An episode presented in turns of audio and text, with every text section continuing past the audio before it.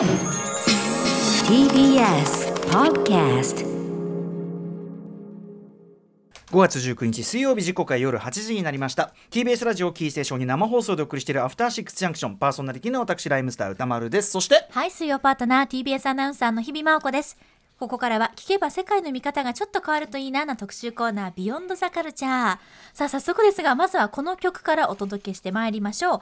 今夜のゲスト、タイホタイポップス探検家の三六円太郎さんです。曲紹介お願いします。はい。それではお聴きください。2018年12月にデビューしたタイのアイドルグループ、フィーバーで If You Want Me。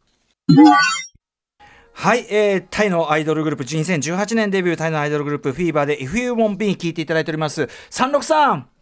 はい。めめちゃめちゃかっこいい可愛くて最高です。最高です。ありがとうございます。もう今聞きながら日比さんとはい。もうサブスクで自分俺どんどんのサブスクであのダウンロードとか落としてはいもうや聞けるようになりました。これはめちゃめちゃいい。はい。うん。うん。ラップのプロ、うん。歌丸さんから見て、はい。あの、どんな印象を持たれたあのラップパートなんかラップパートになるとちょっとそのそれまでのそのなんていうのかな鉄壁感からちょっとだけ隙が出るところが僕は可愛いと思いましたけどね。なるほど。ありがとうございます。はい、いやでもそれも含めて、なんかその全体のすごくこうでもあのサウンドのすごくブギー的なもちろんねそのサウンドのはい方向もバッチリこうなんていうかな本当にちゃんと作ってるしちょっとしたそのコード進行とかの気持ちよさとかも全然ありがちなところに落ちてなくてめちゃめちゃこれクオリティ高いと思います。はい、そうなんです。今、このフィーバー、実はですね、その、いわゆる Perfume のブレイク前夜みたいなあの熱量を、うん、えー今、リアルタイムでタイで巻き起こしています。えフィーバーがへえ、はい要するにこれは、えっと、立ち位置的にどういうグループなんですかじゃあ？あのー BNK48 の大ブレイクをきっかけにして、タイでもアイドルブームっていうのが起きまして、これ要するにあの、で A- 今 AKB グループのその対バンのそうですね BNK、はい。はい。それで、日本式のアイドルグループが今数多くタイにもあるんですけれど、うんうんえーフィーバーだけはですね、んその、萌えじゃなくて楽曲で勝負しようということで、楽曲派だ。はい。うんえーはい。で、タイポップス界の実力派アーティストたちが、えーレーベルの垣根を越えて制作チームを結成うんっていう。で、その、まあ、つまりかっこいい楽曲と、うんえー振り付けも実はすうんごく、すごく立体感のある振り付けうん。で、ちょっと声かけちゃったかな？かっこいいんですよね。うん。なので、あのーマブロンの連載あ読んでいらっしゃる日本のアイドルフうん。ァンの皆さんには、うん。あの、ぜひね、タイには、あの、フィーバーっていうすごいアイドルがいるっていうことを、名前だけでも覚えて帰ってほしいという。なるほど。あの、まあ、マブロンっていうのは僕がずっとね、あの、20年間やってるアイドルソング辞表ですけど、だから要するにその、はいあの、萌え的なところだけに頼るんじゃなくて、ちゃんと楽曲ビシッとやった方が、あの、いや、結局はいいんだよ、みたいなことを僕ずっと訴えて、で、それがまさに具現化されたのが日本だと Perfume で、で、それが、えっと、はい楽曲とパフォーマンスの力でブレイクしたというルートを、まさに大敵に言ってるのが今、フィーバーであると。なぞるようにフィーバーが。へへえ。ーしかもそのなんていうか我々はそのちゃんとクオリティで勝負するんだっていうのでこうなんていうの？こう垣根越えて対対実力チームが作られてって、これも熱いっすねなんかね。そうなんですよ。うんうん。まあじゃあこれフィーバーはすごくその今のタイポップスの割とこう象徴的な動きという感じでしょうかね。そうですね。その、この曲は、まあ、去年、えー発表された曲なんですけれど、2020年はい。えーはい。もう、インディーズのアーティストコミュニティによって支えられてる、このフィーバーの曲を聴くと、今のタイポップスの全体のシーンが、なんとなくわかるんじゃないかと思いまして、1曲目になるほど選ばせていただきました。そうか割とだからそのほ本当の音楽好きっていうところもちゃんとプッシュしてるっていう人気なんですね。そうなんです。なるほどなるほど。はいということではい、早速参りましょう。今夜の特集はこちらです。これさえ聞けば大丈夫サバーイなタイポップス入門特集さあ、こちら聞こえてきていますのもフィーバーの Stop。これもフィーバーのストップって曲なんですねこれもいいはい。もういい。これももうフィーバーいい。シティポップ感が。うんめっちゃいい。もうはい。さあ今夜はアジアの各地良質な音楽を紹介する不定期企画アジアンミュージックジャンクションシリーズの最新回となっております。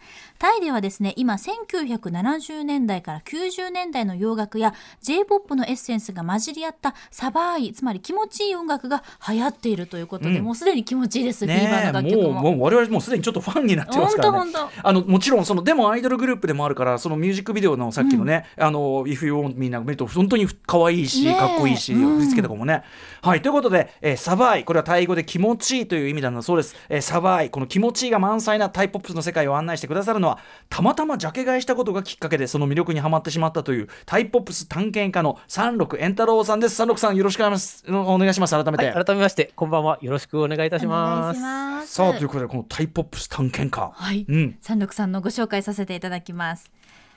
2012年初めてのタイ旅行で CD ジャケットを買い CD をジャケット買いしたことをきっかけにタイポップスの魅力にはまってこれまでタイ旅行で購入された CD は400枚を超えるということです、2015年からは地元愛知県でラジオ局愛知県のラジオ局でタイポップスを紹介。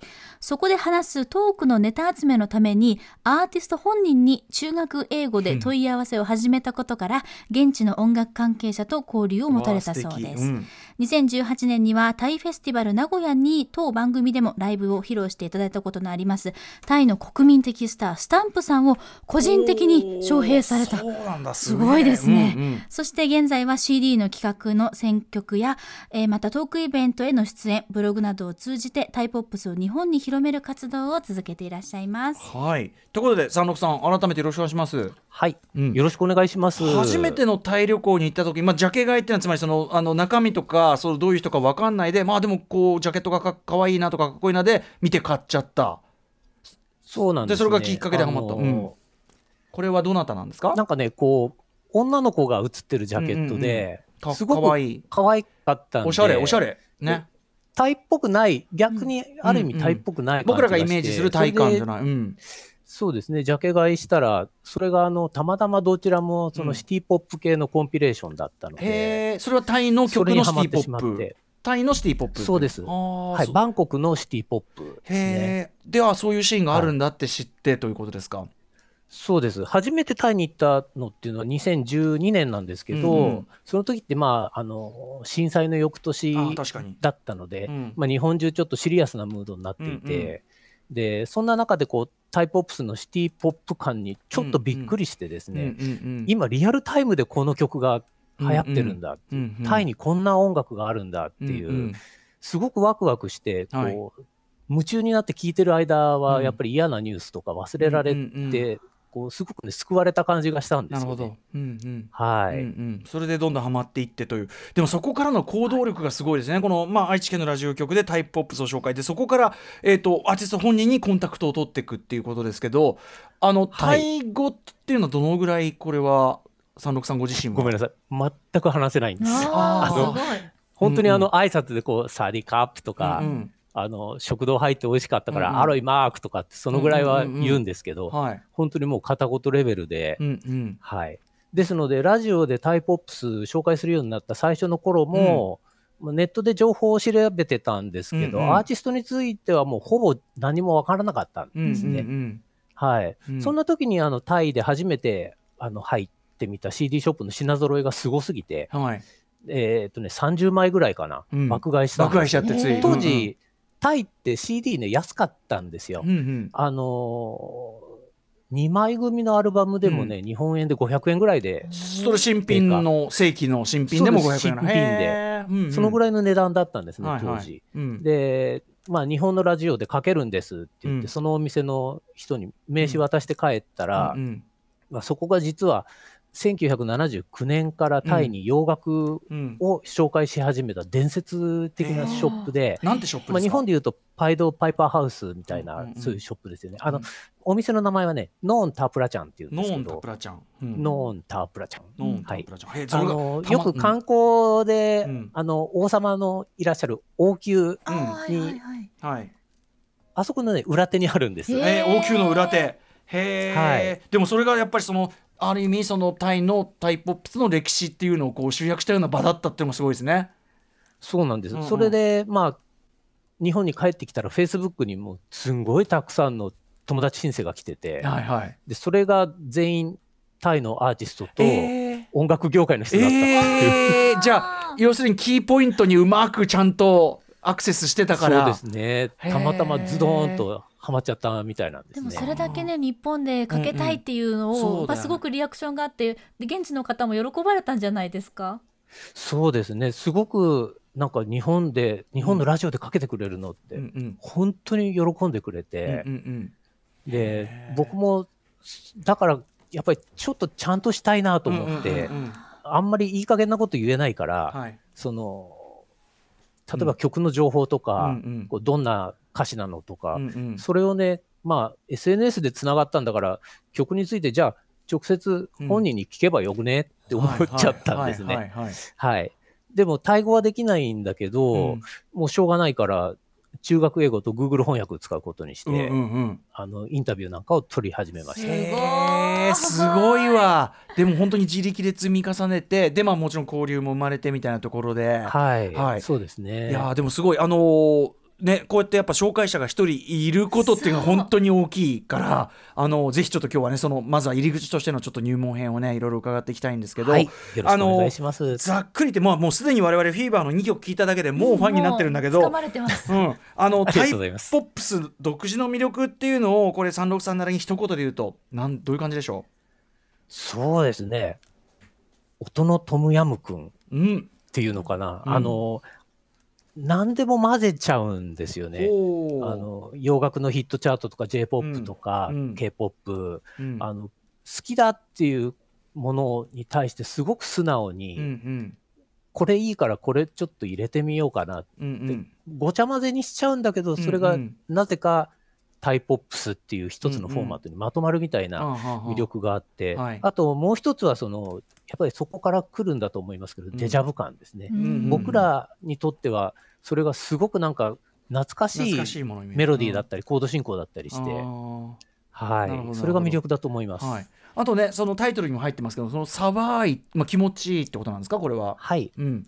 あのサバイっていうのはその気分を表す言葉だから、うんうん。通常タイではその音楽のジャンル分けには絶対使わない言あそうなんだ。葉なんですけど、ほうほうで僕が便宜上そのサバイポップスって名付けうんうんうんてラジオで紹介したりしただけで、うんうんただアーティストの人は最初それにびっくりするけどうん僕たちの音楽気持ちいいって感じてくれてるんですねうんうんうんっていうことで、とても評判はいいです。なるほど。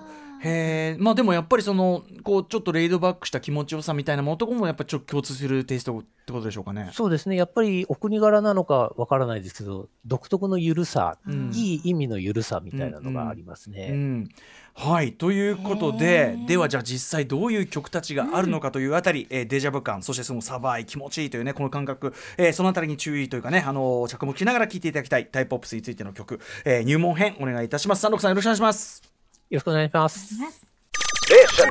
After Six Junction. 時刻は8時18分です。今夜も生放送でお送りしています。アフターシックスジャンクション。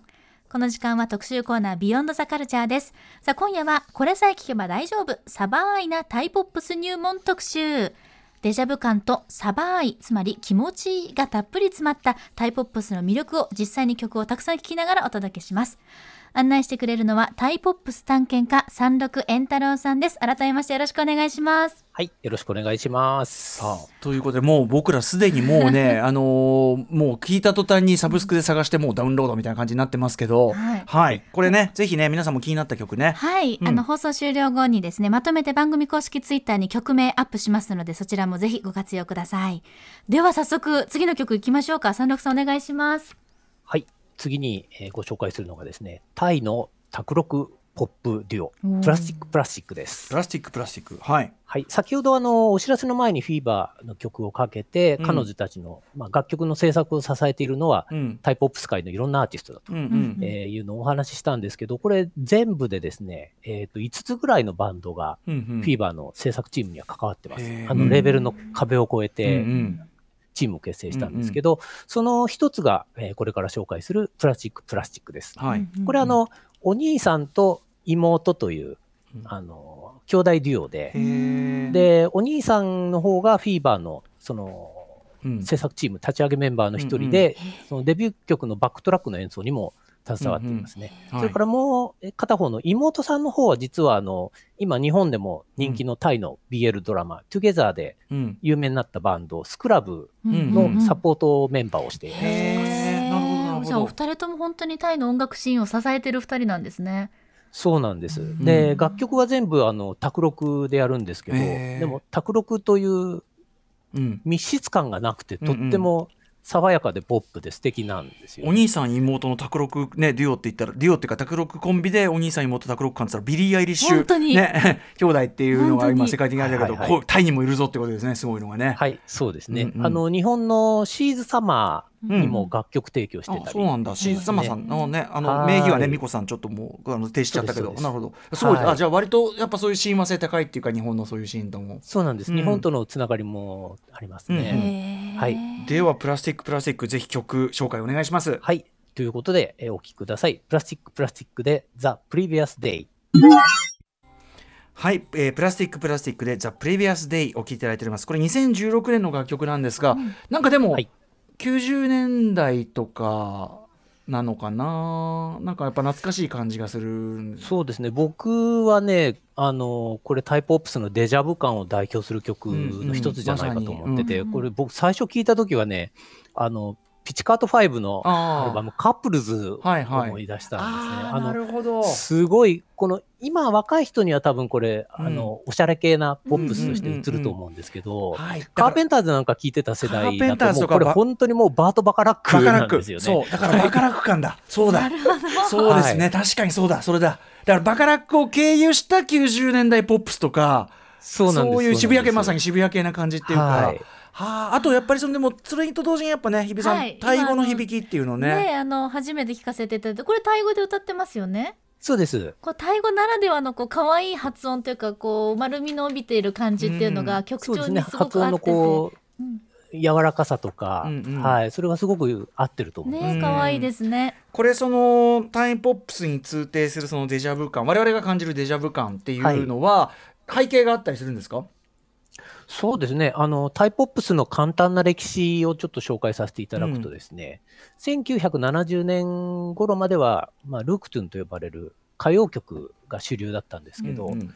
えー1980年代頃からですね、そのルークトゥンとはちょっと違う、その、タイポップスの市場っていうのが育ち始めて、うん。で、まあ、1990年代ですね、あの、ここからが、えー今回ご紹介するアーティストたちにつながるお話なんですけど、うん。1994年に洋楽からの強い影響を受けた、まあ、日本でのシティポップブームに相当するうん。オルタナティブブームっていうのが起こってですね、ううんん。えーその翌年、1995年、あの実は TSUTAYA がタイに一度進出してるんですよ。あのツタヤで、その時に J-POP とか渋谷系がタイに流れ込んだんですけど、この頃が一番タイにとっては最大のジャパンカルチャーブームで、うんうん。テレビなんかだとこう毎週子供向けにあのスラムダンクとかドラゴンボールとか、日本のアニメが放送されて、うんうんうん。そうするとそのオープニング、エンディング曲としてビーイング系の J-POP とか、へー。J-ROCK っていうのが普通に流れてた。うん。流れてたんですね。うんうんそれがヒットしていてで、その、そのテレビなんかを見ていた子供、うんうん。その当時の子供たち、うん。これがですね、現在タイの音楽業界で職業作家だったり、音楽レーベルの幹部として活躍する人の世代に当たるんですね。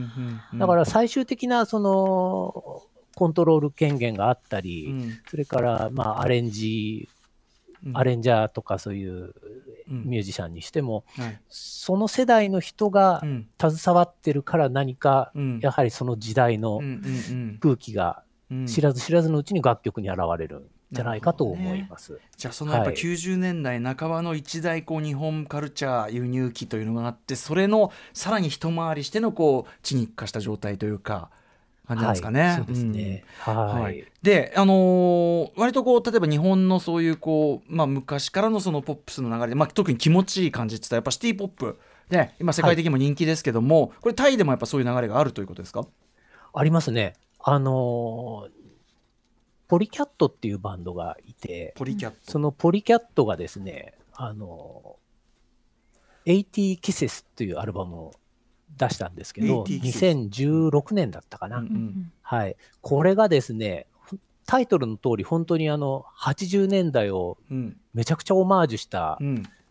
もう楽曲もアレンジも80年代の洋楽そのままというアルバムを出して、うんうんうん。それが大ヒットしたことで、うんうん。その80年代ブームっていうのがタイに起きるんですよ。はい。うんうんやっぱりその当時の80年代、90年代うんの日本の豊かさなんかをそのジャパンカルチャーを通じて皆さん知ってらっしゃるので、はいそういう豊かな日本、うんうんうん日本の文化、あるいは都市生活うんへの憧れっていうのがタイの人の中には、うんうんあのあるみたいですね。うんうんはい。へえ、80キセス、あの、80あの80のキスたちと書いて80キセス。へえ、これはこれですごい重要アルバムですね、じゃあね、これは。そうなんですね。うんうんはい。で、そのポリキャットの、えーボーカルである、えーラッタナ君っていう、えーうん人が、えーまあ、80年代ブームを巻き起こした、まあ、シティポップブームをうんうん起こした張本人なんですけれど、うんえー彼がですね、あのー今年、先月かな、新曲を出したばかりなので、はいそれを紹介したいと思います。最新曲だ。はい。では、はい曲紹介お願いします。はい。ということでお聴きください。ラッタナでハローオーシャン。はい。ということで、タイシティポップの本当に仕掛け人、ラッタナさんの、えー結構最新曲、ハローオーシャン聴いていただいております。こはいこれはだから、そのシティポップの中でも、ちょっとこう、門松俊樹さんとかも入、監督も入ったようなね。あのー本当にね、門松俊樹のような、うん。山下達郎のような、ねオメガトライブのようえ。な。まあでもみんな大好きって感じですよね。はい、しかもこれ、ラッタナさんのね、このハローオーシャンのジャケとかが、もう、うんこれ、だから長井宏さん調っつうか、そうですね。ねえこれも完全になんていうのかな、文脈的にはもう我々が一番好きなやつっていうかね。そうです、そうです。うん、彼もやっぱりあの子供の頃ね、毎週土曜日に、うん、あのスラムダンク見るのが本当に楽しみだった。なるほどなるほど気持ちこのねなんかその白シャツにこうシャツ全開けとかこの髪型とか服の感じも全体に90年代っぽく見える。確かに。ねえいやでもすげえいいです、めちゃくちゃいい。はい。なんかね、小さい頃に見たその日本のカルチャーをこうやって今素敵に、うん。さらに発展させてくれてるっていうのすごい嬉しいですね嬉しいですねなんか。うねはい。これはえっとラッタナさんはあの三六さんご自身もあれですか？あのあれお知り合いだったりするんですか？はい、そうです。あのータイの音楽フェスに行った時に初めてライブを生で見て、もうすごく僕、前からうん。あの、ライブ見たい、ライブ見たいって思ってて、やっと夢が叶ったんで、はあのーステージの最前列取れたんですよ。わうん。あ。いいね。で、僕、カバンに渋谷系のアルバム1枚入れていて、ええ。あのー彼が、こう、ステージに降りてきた時から、降りてきた時に、うん。これちょっと手振って、うん。あの、これ君にあげるって言って、渋谷系の CD1 枚あげて、アピール。うんうんうん。で、その後でその物販ブースに行ったら、はい。あの、彼にまた会えたんですよ。いるんだ本人がね。あのね、タイの音楽フェスってね、物販ブースに本人がいるんです。えー、すごい。えまあ一番売れるやつだけど。でもやっぱそのフレンドリーなんですねじゃあね。はい。うんうん距離が近い。で、すごくね、ファンとの距離が近くて、うんうんうん。そこもあの、タイのポップスシーンのいいところなんですけど、うんうんうんはい。で、その後でまたさらにこう、ちょっと一緒にお茶したりして親しくえー。なっていったんですけど、すごい。うんはい。それをセッティングしてくれたのが、そのこれから紹介するタイポップス界のあの伝説的なプロデューサー、シンディ・スイという人だったんです。シンディ・スイさん。へえはい。はい。どういう方なんですか？はい。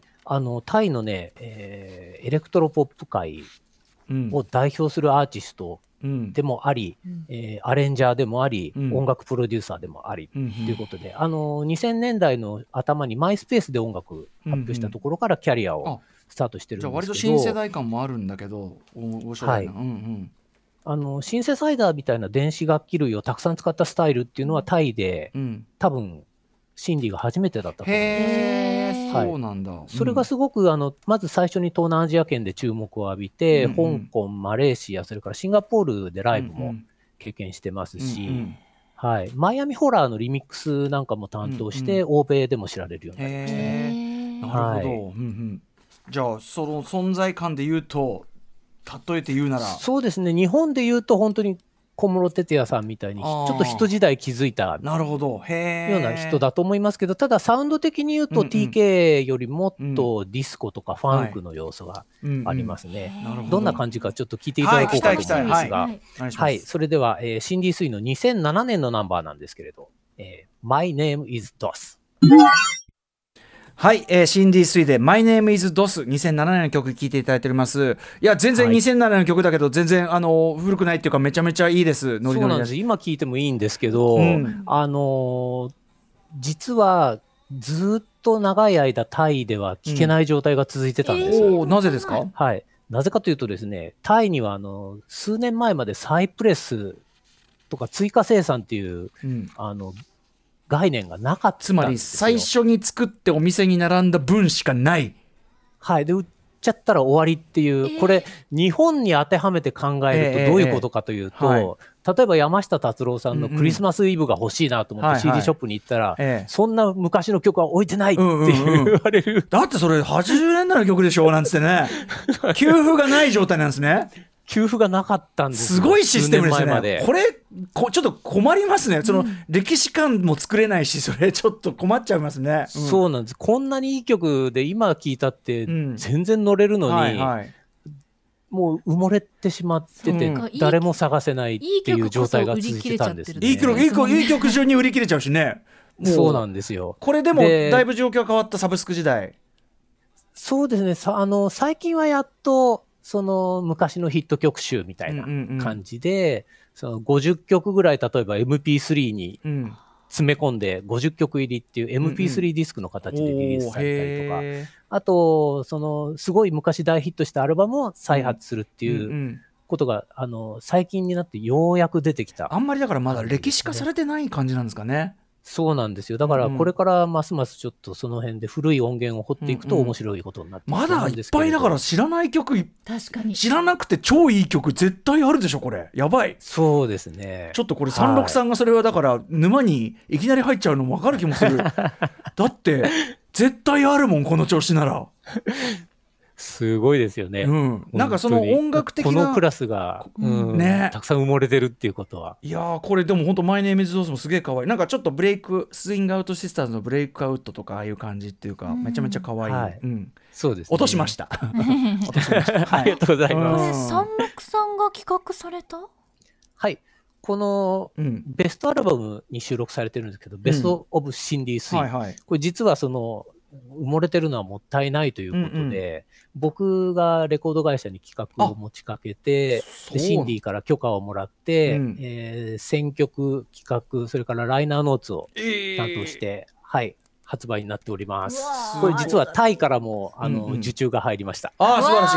そのね給給付文化ないタイからもね、はい。えー、あそうなんですよ。ジャケも可愛いと思ったんだけどなるほど。これは363仕事なんだなこれね。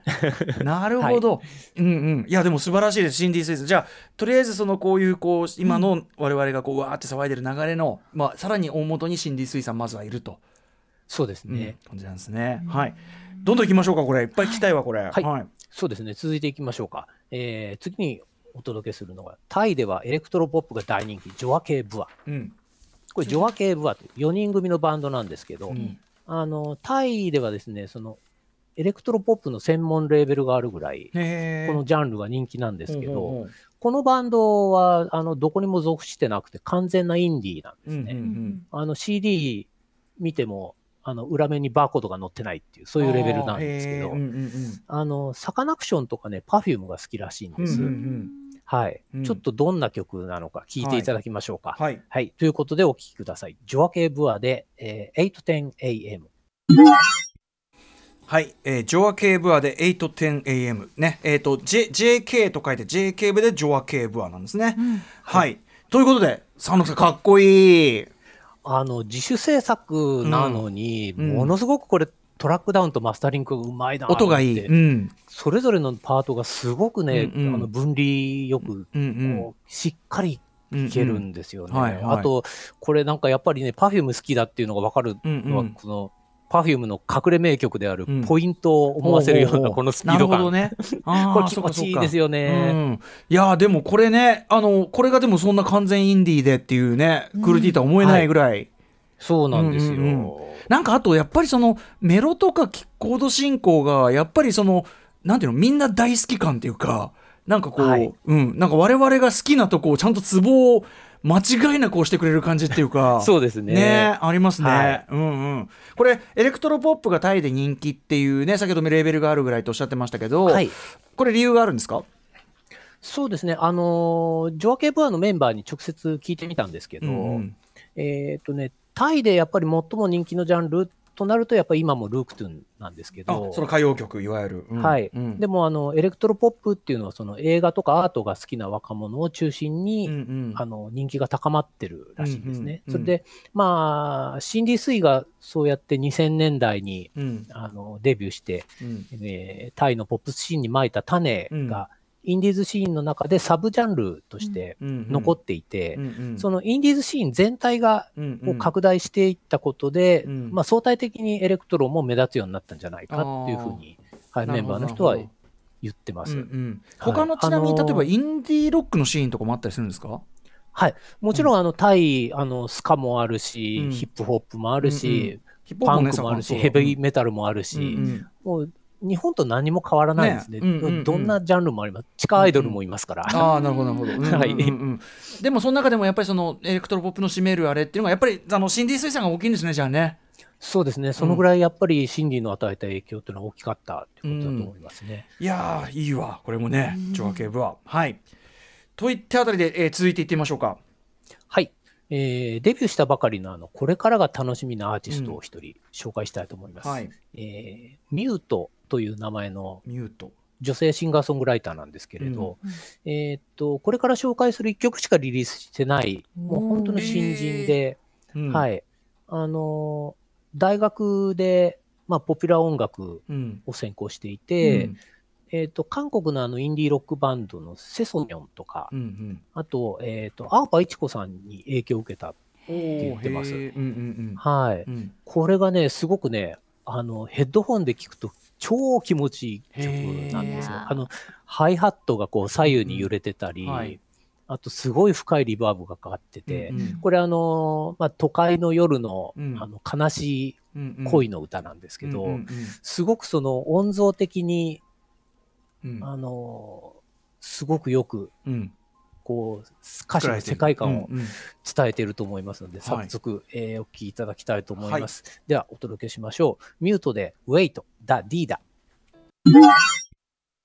はい、えーということでミュートで、えー、とウェイトダディだというね曲ですねやっぱはい。なんか全体にみんなやっぱりそのミックスとかその本当におなんていうのかなおひ音響としてすごく洗練されてますねなんかね、そうですね。うん、あの、すごくやっぱり、アーバンなアーバン感じ。これなんか本当に世界的うんなそういうインディー特にその女性のシンガーソングライターの今のいろんな流れとかと並べてもう何の遜色もないっていうか、でもタイ語のこのやっぱ響きの可愛さとかもあって独自のなんか感じありますね。サバーイな、ね本当に。うんタイなんかね、普通に外歩いてたら夜でもムシムシ暑いんですけど、うんうんなんかそういう、こう、暑さを感じないうんのが気持ちいいところでもありますね。なんかでもやっぱりそのなんかおしゃれだったりクールなものだったりすごい都会的なものだったりに対するそのちゃんとあはっきりした憧れがあるからなんかそのそ,、そのはいなんかそれに対するだからやっぱ日本もその憧れが強い時期に多分シティポップとかって生まれてきたと思うし、はいそうなんかだと思いますはいすごいそれがすごくやっぱなんか愛おしいしすごくきらめいてるなって感じがします。はい、そうですね。はい本当にそう思います、僕も。これミュートさんさらにねこれが一曲まだ一曲なんですよね。ねそうなんですよ。うんうんあの、ちょっとこの番組で紹介するにあたって、うん。あの、まあ、最近タイの状況どうなんですかって、はいちょっと聞いてみたんですけど、うんうんうん。やっぱりね、コロナのせいで、うん。あの向こうもミュージシャンの方々がですね演奏の場がほとんど失われちゃってて、全世界的にそうか。で、まあ、その、例えば、あの、ちょっとパンを焼くのが趣味だったから、うんうんテイクアウトのパン屋を始めてみたりとか、うんうんうん。まあ、音楽以外の方法で、とりあえず臨時的に収入を得て、なんとか乗り切ってる人がやっぱ多いらしいですね。大変らしいですけど、うんうん。あの、ミュートはちなみに、えー来月6月に新曲リリースする予定があるそうなんで、はい。はい、ちょっと気になった方はですね、うんえーぜひちょっとチェックしておいていただきたいなと思います。さっきのねあのーあれとかさあのーグループなんだっけ？えっと読めなかった。えっとジョアえっとジョアクジョアケーブん？ジョアケーブアとかあとこのミュートさんとかなんていうのキャラもいいっすよね。なんかすごいルックスとかも含めてすごい人気全然人気や日本でも人気出そうなキャッチーさがある、はい。うん。そうですね。うん、ありがとうございます。でもね、このためにあのご本人にいろいろこう取材も改めてしていただいて、すごくそれもなんかいいですね。やっぱね、ねえ。生の声が聞けて。嬉しうん。い。はい。ということでちょっとお時間迫ってまいりました、うん。これでもね一つにはやっぱ363チョイスがいいんですよ本当に。うん。恐縮です。ありがいやいやとうございます。もう、うん、あの DJ363 がいいんだっていうのももちろんあると思うんですけどね。本当にはい。ということでこれね我々今掘ってても、うん。こうタイ語でこう表記してやったりしてやっぱ分かんなかったりするのも結構あったけど、なかなかね、行き着かないっていうのもあるかもしれないんだけど、うんうん。掘り方としては最新タイポップスどうやってチェックすればいいでしょうか？そうですね。あのーどうしてもね、タイポップスって YouTube で検索してもルークトゥンばっかり出てきちゃうので、うんあのータイのインディーズ専門のラジオ局があってですね、うんえーキャットラジオっていううん。うん名前なんですけどここの YouTube チャンネルをチェックするのが一番手っ取り早いですね。えーキャットラジオ、はい。もうんうん。はい。そこで気になるミュージックビデオからどんどんこう関連動画に飛んでいったり各種のサブスクリプションサービスの方へ飛んでいけば、あの自然と、はい、あの最新の、えータイプオフスが拾えるようになります。今後ろで流れてる曲もいいんですけどすごく、これはなんだ？これはね、えーやっぱりあのシティポップ大好きなバンドで、ママキスというバンドのウィークエンドっていう曲ですね。ねえもうやどんどん出る。ねえ山下達郎さん感もだもういいなもうなそれ我々が好きな要素がもう詰め込まれてますよやっぱね。